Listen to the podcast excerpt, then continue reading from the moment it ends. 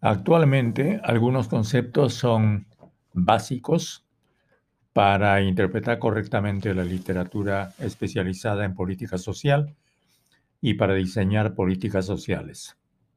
Quien quiera diseñar o analizar políticas sociales debe tenerlos en cuenta. Por ejemplo, el concepto de desarrollo humano. El concepto de desarrollo humano tiene su índice, que es el índice de desarrollo humano. Integra todos los derechos humanos y es resultado de combinar tres dimensiones, ingresos, longevidad y logro educativo. Ingresos equivale a lo que una persona gana mensualmente o diariamente. Este mm, logro educativo, alfabetización, si es alfabetizado o no es alfabetizado, o grado de escolaridad. Y longevidad equivale a esperanza de vida, cuántos años su generación espera vivir. Esos tres indicadores se condensan en el índice de desarrollo humano, pero ahora, por supuesto, hay muchos otros indicadores que se han ido incluyendo por parte del programa de las Naciones para el Desarrollo, de las Naciones Unidas para el Desarrollo, para hacer mucho más integral y completo este concepto.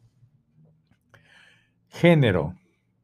En 1995, la cuarta conferencia mundial sobre la mujer realizada en Beijing reafirmó que los derechos de la mujer son derechos humanos. Fue seguida de Beijing más 5 el año 2000, Beijing más 10 en Nueva York y la Conferencia Regional de la Mujer de América Latina y el Caribe en Quito el año 2007. La palabra género viene del vocablo latino genus, eris, origen, especie, clase, es la categoría inmediatamente superior a especie. Los estudios de género analizan las relaciones entre lo masculino y lo femenino, diferenciando la asignación biológica de sexos de los roles culturales que son los géneros. Por eso es importante distinguir. Sexo es lo animal, género es lo humano. Sexo es lo sexual, si cabe la redundancia. Género es lo cultural. Ya sabemos que la política de género o el enfoque de género promueve el acceso equitativo de mujeres y varones al poder en todos los órdenes y en todos los niveles, en el hogar, la economía, el empleo, la sociedad civil y el Estado. Para pasar de una sociedad patriarcal, donde los hombres ejercemos los derechos principales, a una sociedad de equilibrio entre los géneros. Otro concepto, seguridad alimentaria. La seguridad alimentaria es el derecho que tiene toda persona a disponer de la cantidad de alimentos que le permita una vida saludable y productiva, según la FAO. El concepto de seguridad alimentaria incluye los siguientes componentes. Disponibilidad de alimentos, acceso a los alimentos y uso a los alimentos. En este sentido, hay que también distinguir entre los conceptos de alimentación y nutrición. Son conceptos distintos. La nutrición es la asimilación de nutrientes por el organismo ¿Cuáles son los nutrientes? Energía, vitaminas y proteínas. La alimentación es la ingesta de todos los alimentos en general, sin considerar solamente a los nutrientes.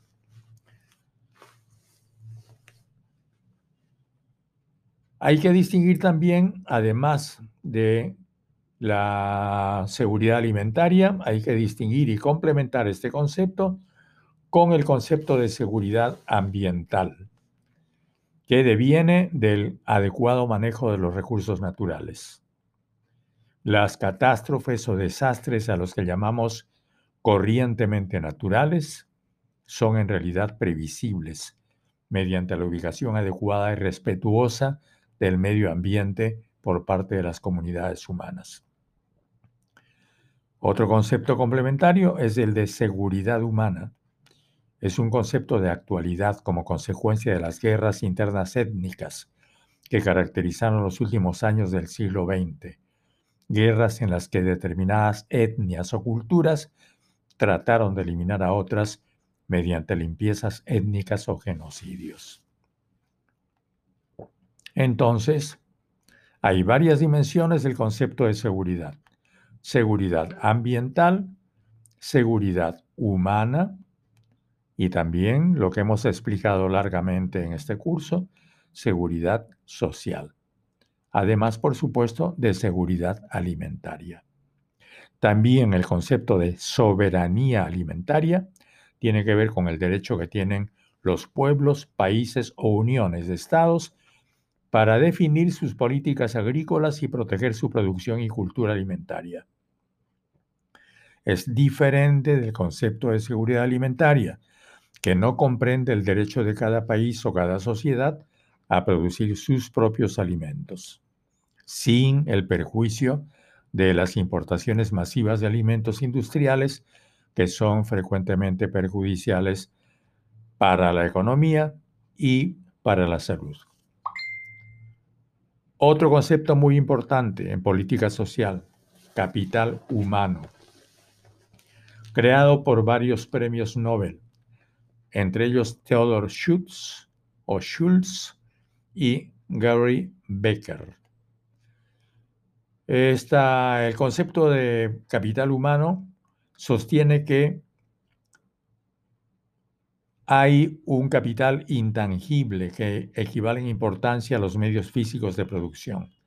Es el que se tiene en salud, en educación y que nadie te puede expropiar o confiscar. Y se puede invertir en capital humano vía la educación, el entrenamiento, el tratamiento médico, etc. Y como todo capital, tiene una tasa de retorno que está en relación directa con la inversión. Entonces, cuanto más grande sea la inversión en capital humano, mayor será la tasa de retorno y esta tasa de retorno se explica en ingresos personales, empresariales y nacionales. También es el concepto largamente usado últimamente en todos los, años recientes de capital social, creado por Edward Banfield. Este concepto tiene que ver con el civismo, con la confianza que se tiene en la sociedad, con la organización, con la capacidad de adoptar procesos de decisión colectiva, la confianza frente a terceros es uno de los efectos más reconocidos del capital social. Otro efecto es el potencial de información que proporcionan las relaciones personales que valen tanto como el dinero. Relaciones personales. Eso también forma parte del capital social, cuando la gente confía en uno, porque uno es honrado, cumplido con sus compromisos es puntual, etcétera, etcétera, etcétera. Robert Putnam analizó los niveles de interacción entre la sociedad civil y el gobierno y sostuvo que ellos determinan los niveles de la democracia. En la mayoría de sus escritos y especialmente en Hacer que la democracia funcione, tradiciones cívicas en la Italia moderna, sostuvo que cuanto más intensos sean los niveles de interacción, más fuerte será la democracia. Entonces unió también el concepto de democracia al concepto de capital social. También el sociólogo francés Pierre Bourdieu usó el concepto capital social para referirse a las ventajas y oportunidades que obtienen las personas al ser miembros de ciertas comunidades espacios o grupos que él llamó campos. Y dijo que en eh, la sociedad hay una desigual distribución de los capitales. Y eso explica diferentes estrategias de los agentes, diferentes maneras de usar las situaciones. En fin, sociólogos vinculados a la CEPAL han definido el concepto de capital social como el conjunto de normas, instituciones y organizaciones que promueven la confianza y la cooperación entre las personas, las comunidades y la sociedad en su conjunto. El concepto de exclusión social. Autor René Lenoir. Fue inspector de finanzas y secretario de Estado de Acción Social del gobierno francés en 1973. Descubrió que, paralelamente a la Francia próspera de esos años, existía un mundo de inadaptados físicos, mentales y marginales. Su libro Los excluidos, publicado en 1973, motivó un fuerte debate. Una cosa a partir del concepto de René Lenoir es pobreza y otra cosa es exclusión. La pobreza no significa necesariamente exclusión, aunque pueda conducir a ella. Un pobre puede serlo sin estar excluido.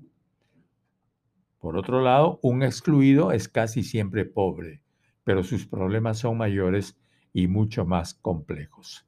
Los excluidos son los que han quedado a la vera del camino del progreso general, los inadaptados, los que se quedan fuera y no están en condiciones de entrar, los que nadie necesita, los que la gente puede vivir sin ellos y aún más a la gente le gustaría vivir sin ellos. Los elementos sociales sobrantes e indeseables, aquellos que no pueden tener ni siquiera la esperanza de ser explotados. El concepto pobreza se ha convertido en el más importante de la política social contemporánea, como sabemos. El Banco Mundial considera la pobreza a una situación en que no se tiene los ingresos suficientes para un determinado estándar de vida. Otras formas de medición son por ingestión calórica, consumo, necesidades básicas insatisfechas. Entonces, hay varias formas de medir la pobreza y determinar la pobreza. Se determina la pobreza por ingresos, pero también se puede determinar por ingestión calórica, por consumo y por las llamadas necesidades básicas insatisfechas de las que hemos hablado cuando tocamos el tema de las necesidades al comenzar este curso. Trabajo decente. El director general de la OIT, Juan Somavía, creó este concepto como respuesta al deterioro de las condiciones de trabajo que produjeron los programas neoliberales. El concepto de trabajo decente fija estándares internacionales para distinguir la relación laboral que se desarrolla en condiciones de libertad, igualdad, seguridad y dignidad humana de otras que no incluyen derechos. En otras palabras, el trabajo decente es el trabajo con derechos. Huella ecológica. La huella ecológica es el área de territorio del planeta, cultivos, pastos, bosques o ecosistemas acuáticos necesario para producir los recursos que usa cada uno de sus habitantes y para recibir los residuos que deja después de consumir. Incluye la cantidad de territorio utilizado para urbanizar, construir infraestructuras y centros de trabajo, las hectáreas necesarias para cultivar el alimento que usamos, la superficie usada para pastos que alimenten el ganado, la superficie marina de la que procede el pescado que comemos y las hectáreas de bosque necesarias para absorber el CO2 que provoca el consumo energético. Se mide el grado de eficiencia energética alcanzado y las fuentes empleadas. A mayor uso de energías renovables, mejor huella ecológica. Se ha estimado en una hectárea, coma ocho décimas de hectárea, la biocapacidad del planeta para cada habitante. Las personas, clases sociales y países que tienen consumo más alto, por lo general son las que dejan más huella ecológica. Otro concepto muy importante es el de bienestar subjetivo.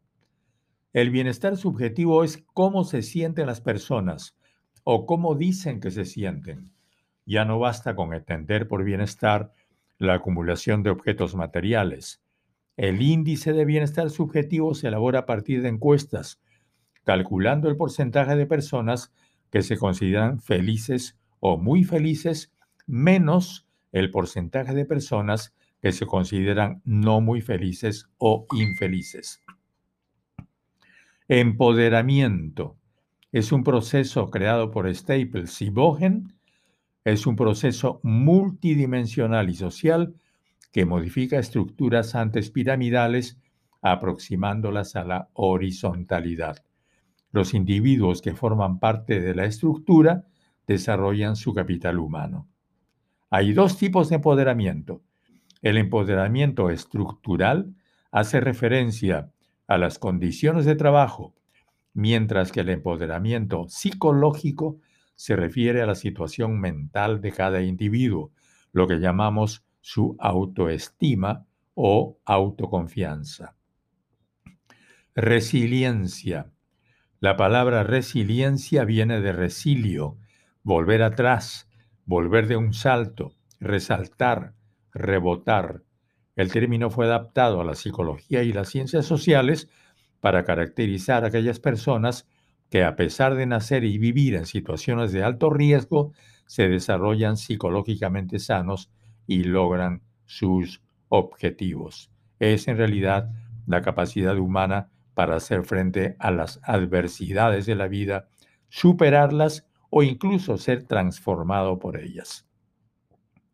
Multiculturalidad, interculturalidad.